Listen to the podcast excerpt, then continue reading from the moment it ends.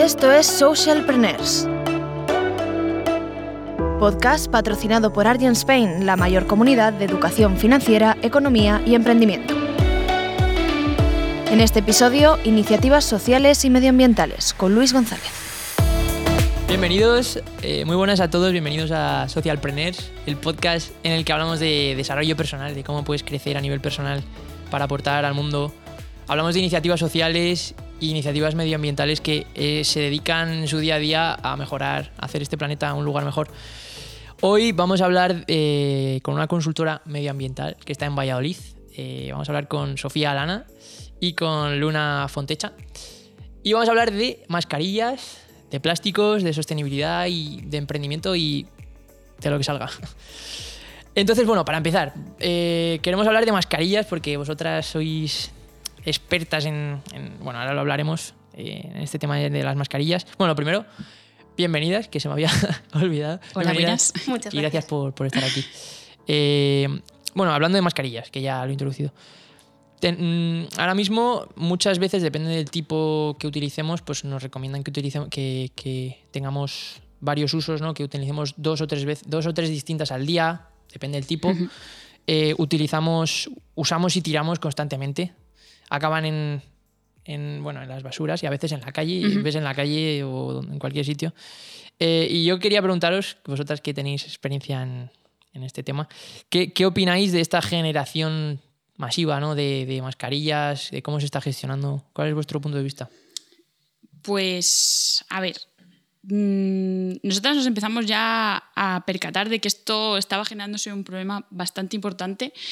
Eh, allá por junio, yo leí una noticia que decía que el centro de incineración en Madrid había aumentado un 200% eh, la quema de productos porque no podían gestionar en las plantas de residuos las, las mascarillas. Dije, jolín, estamos reduciendo el tráfico, estamos hablando de un montón de emisiones, pero se están generando otras por otras vías que no estamos teniendo en cuenta. Y eso nos empezó a dar que pensar sobre si este problema realmente se estaba teniendo en cuenta o no. Y dijimos, bueno, vamos a ver, eh, ¿es viable que nos pongamos a, realmente ponerle una solución a esto? Y bueno, pasaron los meses y es verdad que empezamos a ver que había eh, pues cada vez más fotos de mascarillas en playas, en el suelo, eh, nosotras mismas no las encontrábamos por la calle, porque al final es un hábito que, que, hay que coger, igual pasa con el plástico, que hay mucha gente pues que yo lo veo en sitios que digo, no entiendo qué hace esto en el suelo, o sea, cómo ha podido llegar aquí cuando es posible que a menos de 500 metros haya un sitio donde puedas depositarlo. Aunque, por ejemplo, las mascarillas no se depositen en el sitio que corresponde, hay sitios donde dejarlo que no te las encuentres en el medio. Y no sé, somos una civilización que parece que entendemos de qué va la vida, sabemos usar un smartphone, pero hay cosas que a mí se me escapan. Y, fue cuando llegó a la conclusión. Es verdad que empezamos tarde a realmente decir, vale, tenemos que ponerle una solución a esto. Y es verdad que nos costó eh, eh, pues ver cómo poníamos solución a esto. Eh, hicimos una encuesta para ver si realmente la gente veía necesario esto. Em, y bueno, ya después de leer un montón de informes que hablaban de los millones y millones de mascarillas que había en el mar, ya no solo eh, a nivel ciudad, en el mar, igual que tiras una colilla aquí en Madrid y llega al mar por, el, por tirarla al suelo, que eso es una cosa que a mí me mata, seguir viendo qué pasa esto, em, pues eso, mm, decidimos que había que ponerle como una pequeña solución que ahora te contaremos. Sí, porque vosotras, bueno, hicisteis una campaña para, de crowdfunding, curiosa, que ahora nos contáis un poco, eh, para sacar unas mascarillas un poco más respetuosas, ¿no? Que tienen tejido orgánico y, bueno, explicarme qué es esto del tejido orgánico y cómo ha sido eh, esta campaña y por qué lo habéis hecho. Bueno, por qué nos lo has contado, pero bueno, introducirnos un poquito tejido orgánico y cómo ha sido todo esto. Pues bueno, nosotras como consumidoras individuales de mascarillas veíamos que no teníamos una opción realmente respetuosa con el medio ambiente eh, en el mercado. Estábamos viendo que sí existían alternativas reutilizables a las mascarillas de un solo uso, pero que al final todas eran de poliéster, todas tenían gomas, al final todas tenían algún problema. Y empezamos a plantearnos el hacer una alternativa que fuera 100% biodegradable. El que, el tejido sea orgánico significa que es algodón cultivado 100% de manera orgánica, sin pesticidas. Además, en vez de gomas, tienen unas tiras de sujeción que no hace falta hacer nudo ni nada, es un sistema novedoso.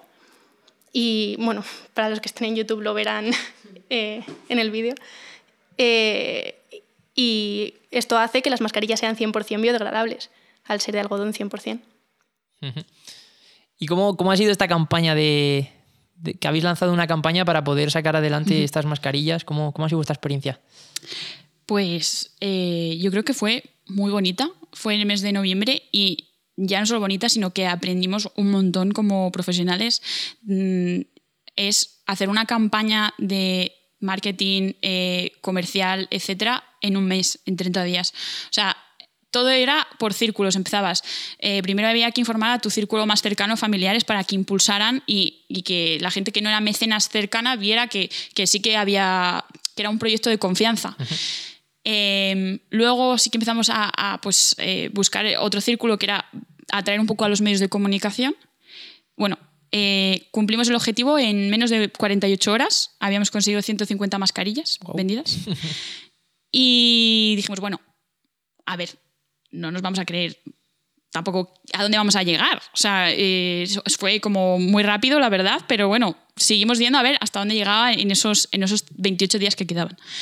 Salimos en algún medio nacional, sí que es verdad que pues era un poco llamativo el título, ¿no? Mascarillas biodegradables, eh, crowdfunding, por, un, por, una plataforma de, emprendimiento social. O sea, todos los proyectos que salen en, Ulule son de emprendimiento social, de moda sostenible, etc.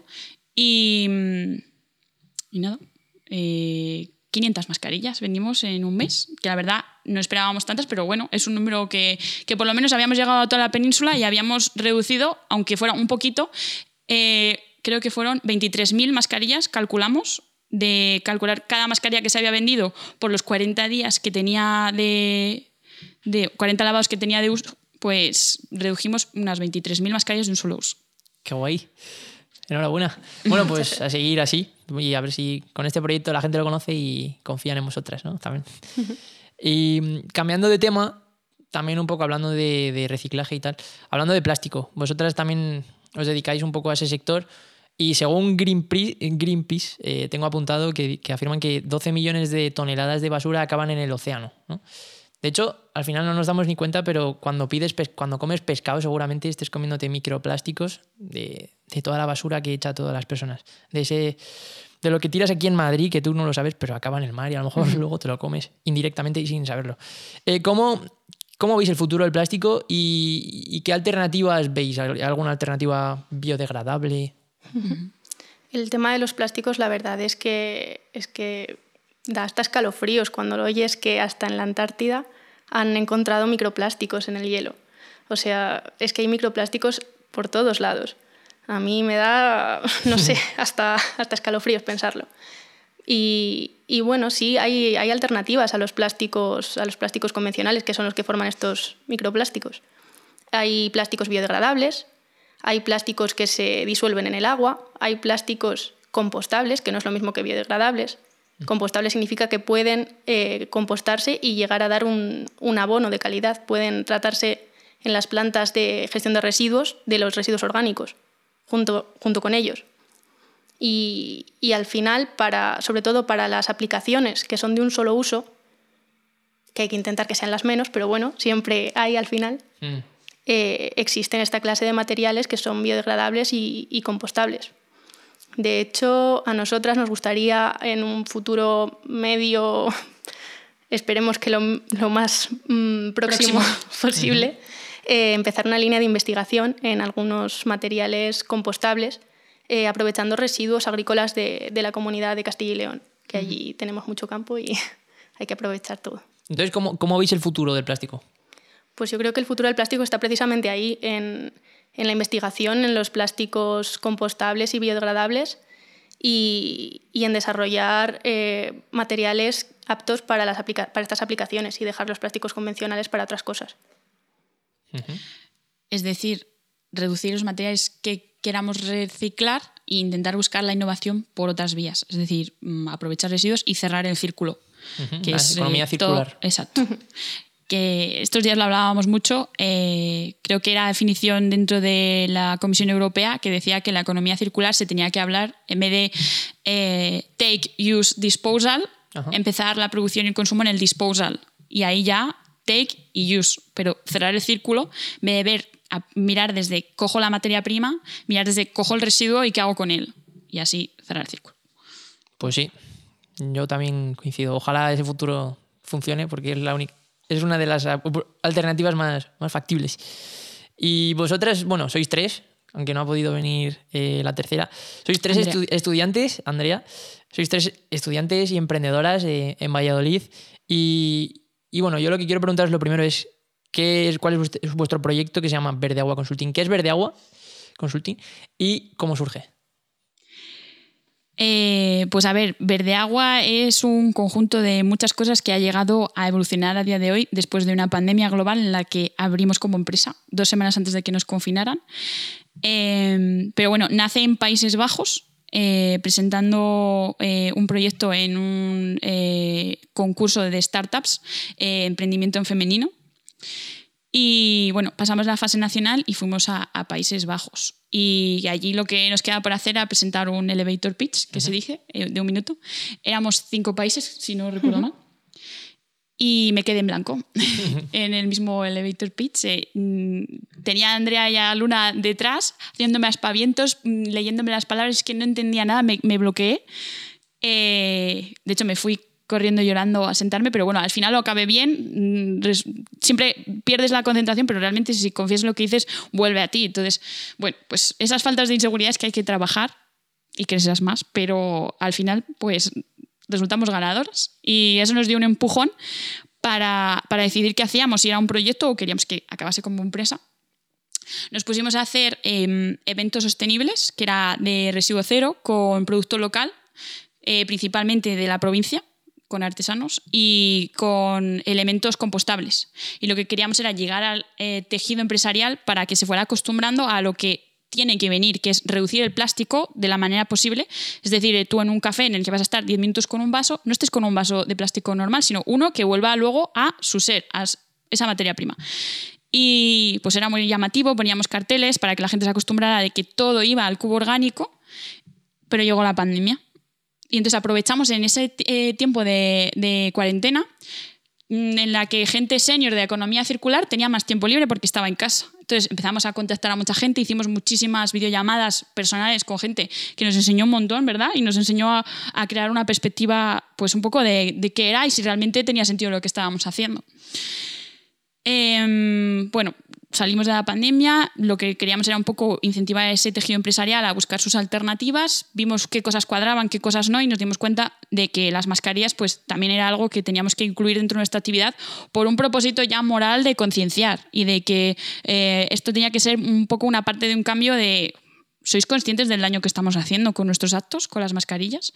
Y a día de hoy lo que hacemos es eh, hemos traspasado esas eh, consultorías a formaciones, implementando educación no formal con organismos principalmente jóvenes, que son los que principalmente nos contactan porque quieren eh, saber más, nutrirse y cambiar sus hábitos. Hoy precisamente venimos de estar con los Scouts de Madrid y les hemos dado una formación sobre campamentos sostenibles. No era una formación porque realmente ellos sacaban sus propias conclusiones, nosotras simplemente les picábamos y eso es lo que hacemos a día de hoy.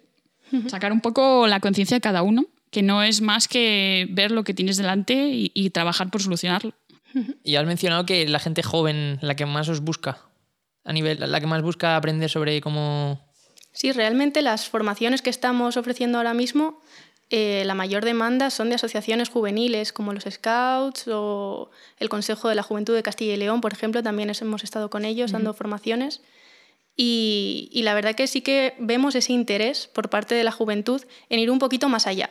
Digamos que sí que vemos que la mayor parte de la gente tiene ya los conceptos básicos sobre ecología y ecologismo más o menos claros, luego hay gente que no, pero que sí que hay un interés en, en ir un poco más allá, en, en ver qué puedo hacer yo para, para generar el menor impacto posible. Y, y bueno, sí que vemos que muestran bastante interés.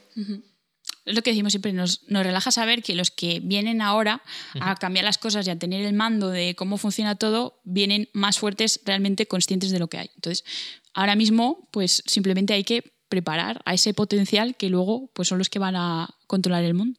Vienen A mí me fuerza. relaja saber eso, la verdad. Que bueno, ¿no? Pues sí, a mí también. Que, ven- que vengan con fuerza y, Sí, sí. y hay que que estéis ahí vosotras ayudando un poco ¿no? en este camino de, hacia la sostenibilidad. Y vosotros estáis en Valladolid. Eh, ¿Cómo veis la situación, la concienciación de la sostenibilidad en Castilla y León? Bueno, la verdad es que eh, Castilla y León es una, es una región muy grande, la más grande de España, ¿no? O bueno, en Valladolid, si queréis concretar. Y es, es, muy disperso, yo creo. Realmente en Valladolid, por ejemplo, ahora mismo eh, hay, hay bastante conciencia, yo creo, desde mi punto de vista hay bastante conciencia. Desde las instituciones se está, se está haciendo bastante. Eh, se está incentivando, a, sobre todo al tejido empresarial, a que inviertan en sostenibilidad. Y yo creo que eso es algo muy importante, que es algo que tiene que partir de ahí, no solo de los consumidores, sino también de, las empresas, eh, que sean los que apuesten por esta sostenibilidad. Valladolid se está convirtiendo, o sea, hay un plan que viene desde Europa que se llama Smart Cities y Valladolid va a ser a nivel europeo, ahora va a ser la capital, bueno, nuestro alcalde va a ser el presidente de ese proyecto ahora, ¿no? De Smart Cities, decían. Mm, bueno, pues lo que se intenta es eficiencia energética a la luz, eh, llegar en bici a cualquier sitio de Valladolid, que eso está costando mucho, porque a la gente le gusta ir mucho en su coche. Eh, pero bueno, va habiendo ya más carril bici, más están metiendo muchos planes que directamente no se ven, pero sí que están ligados a la sostenibilidad. Va bien, va bien la cosa. Un poco como Holanda, ¿no? Como donde empezasteis. sí, sí. Sí, sí, ojalá, ahí. ojalá que haya tantas, tantas bicis. Y bueno, también se está eh, va a haber una inversión muy grande en la planta de gestión de residuos de Valladolid. Todo va como hacia la mejora. También estamos teniendo, gracias a Horizonte 2020, un... estamos poniendo verde la ciudad. Hay jardines ah, verticales por toda la ciudad poniendo ahora. verde. sí, sí. sí. No, de verdad, muy verde. Mm, fachadas enteras así preciosas o por el medio de la ciudad te encuentras paneles verticales estos inteligentes. está, está quedando muy bien. Y de hecho nosotras como empresarias, o sea, emprendedoras, perdón, estamos dentro del coworking de la agencia de innovación que forma parte del ayuntamiento. Y tienes tu espacio ahí mm, durante un determinado tiempo para ti que lo uses como quieras y es para incentivar pues la innovación y el emprendimiento y eso va desde el ayuntamiento. O sea, que está muy bien. Muy bien, genial. Pues yo cuando sea una ciudad verde y con las bicis, igual me planteo irme por ahí, que a mí me gusta mucho lo de la bici. Y, bueno, como emprendedoras, sois estudiantes todavía, ya estáis terminando, pero como emprendedoras, estudiantes, eh, habréis aprendido bastantes cosas en este año que desde que empezasteis, antes de la cuarentena y todo esto. ¿Cuáles son vuestros mayores aprendizajes? Bueno, por mi parte, yo soy graduada en química. Ah, Ahora mismo estoy haciendo un máster en química sostenible. Y, yo desde el ámbito de las ciencias jamás había escuchado que yo podía emprender. O sea, no sabía que era eso. Para mí ha sido un descubrimiento increíble todo el, mundo de las startups, del emprendimiento, mm, una revolución para mi cabeza. Yo, para mí, mi mayor aprendizaje ha sido eh, que emprender en equipo está bien, pero el equipo tiene que estar tiene que ser súper complementario, eh, que la mente de una funcione completamente diferente a la de la otra. Lo que hablábamos mm, eh, en Factoría cuando hemos estado de, en Factoría Talento, eh, las personalidades, qué importantes son a la hora de emprender. O sea, por ejemplo, yo estoy todo el día pensando cosas, pero yo sola no saldría adelante. O sea, no podría ser capaz de desarrollar ni medio proyecto. Necesito a alguien que diga, a ver, vamos a poner las cosas sobre la mesa. ¿Esto tiene, tiene viabilidad? ¿Esto tiene sentido? O sea, es súper importante. Además, mm, eso sí, tener todas el mismo compromiso y estar, por supuesto, todas en el mismo barco y ya de ahí sacar ideas. Para mí ha sido el mayor aprendizaje de todos. O sea, ver que no basta con emprender en equipo, es eh, que sea un equipo que realmente haga esto. O sea, se complemente a la perfección. Como la tripulación de un barco ahí. Sí, sí, cada uno su función, efectivamente. Sí, sí, ¿no? Y muchas veces está el perfil del soñador y, siempre hay una persona que tiene que bajarle a la tierra, ¿no? Y es complicado al final. O sea, las expectativas tienen que estar alineadas para que las cosas salgan bien y si no, comunicación muy importante, porque sin comunicación desde luego, y el soñador es muy importante también, porque si no, el que tira para abajo se queda abajo. Hay que levantarle un poquito. Soñador es el que ve el futuro, que está un poco loco a veces, a veces no tanto. Y luego el otro es el que, el que ve el presente, ¿no? Que es que justo estaba escuchándome un podcast de Eh, bueno, ahora mismo no me acuerdo del nombre. Pero ¿Te ves de Sergio Luis? Fernández, de Sergio Fernández creo que se llama, de actitud positiva o algo así. Y hablaba de Ah, eso, de, sí, sí, sí. de lo importante que es está el soñador, que es el que ve el futuro, y por otro lado está el que le baja la tierra, el, que, el que hace toda la parte de contabilidad, de gestión. Sí, pero confiar mucho en tu parte, o sea, porque yo entiendo que hay cosas que uno ve y otras cosas que otro no ve. O sea, por ejemplo, la parte de comunicación o tal, pues siempre el que tiene esa visión más espacial tiene que impulsar y o el que ve la parte científica es el que realmente hay que dejarle que vaya por libre y si confía en eso, pues tú tienes que tener a muerte confianza en, en- en tu equipo y decir, pues a muerte con eso. Delegar, ¿no? Delegar y, y confiar. Totalmente. Pues. Pues bueno, más o menos. eh, bueno, creo que podríamos, como siempre digo, pero al final podemos hablar un montón. Que, bueno, Factoría de Talento, que lo has mencionado antes, tenemos un episodio eh, la temporada anterior y bueno, ahí fue donde nos conocimos, que es muy chulo Sí. y lo de las personalidades, muy curioso. Es el test MBTI, ¿no? Lo que Sí, mencionabas. sí, sí. hablo- bueno, del test MBTI sí, luego hay O otro sea, es una test- herramienta que puede ayudar. Sí, las cuatro personalidades que yo he visto a Pablo hacer alguna vez.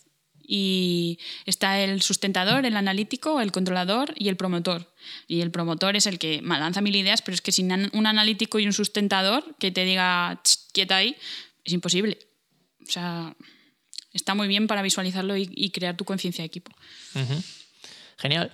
Pues nada, muchísimas gracias por, por vuestro, por todo vuestro tiempo. Y por último, para terminar, ¿cómo puede una persona contactar con vosotras o una empresa colaborar con vosotros? O, bueno, en definitiva eso, ¿cómo pueden contactar? Pues en nuestra página web, verdeaguaconsulting.es, y en nuestras redes sociales, a través de Instagram, LinkedIn, Facebook, Verdeagua va o Verdeagua Consulting. Y también se puede contactar, o sea, eh, estamos en Correos Market, que es como el enemigo de Amazon, porque es de obligatorio que seas productor nacional.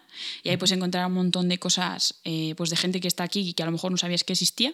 Y nosotros tenemos las mascarillas ahí y este mes vamos a estar haciendo por el mes de la mujer un 2x1 en mascarillas para acercar este producto pues al que le cuesta un poco hacer esa inversión inicial, mm, pues que esté un poco más cerca de, de esa persona que tiene un poco de reticencia a hacer estas cosas. Em, pero bueno, en redes sociales, mm, Verde Agua va, en Instagram, La hueva. Verde Agua va, de Valladolid y porque tenía Es, gracia. es un guiño a nuestra Sí. ciudad también, sí. Sí, sí. Y- Pues, pues eso, muchísimas gracias, Por, gracias. por venir desde Valladolid Muchas gracias por invitarnos. y contarnos vuestra experiencia. Así que nada, animo a la gente a que os contacte, a que os conozca y que prueben vuestras mascarillas. Y agradecer, como siempre, a vosotras lo primero, a Camina 29 por esta producción Muchas gracias. tan chula que, Qué que pasada. tenemos. Y a todos vosotros, los que nos escucháis, que, que nos apoyáis y gracias supuesto. a vosotros, pues estamos a tope haciendo lo que nos gusta. Así que. Mil gracias por traernos aquí, nos hace muchísima ilusión y que sois un equipazo. Pues nada, eh, hasta la próxima. Hasta luego. Adiós. En colaboración con la plataforma Pensamos, un think tank que trabaja para resolver los retos de la sociedad. Puedes escucharnos a través de Spotify, iBox, Apple Podcast, Google Podcast y TuneIn. También puedes seguirnos en redes sociales, arroba socialpreneursp en Twitter, Instagram y Facebook y Socialpreneurs Podcast en LinkedIn. Además, puedes visitar nuestra web socialpreneurspodcast.com o enviarnos un correo a podcastsocialpreneurs.gmail.com. Una producción de Cabina 29.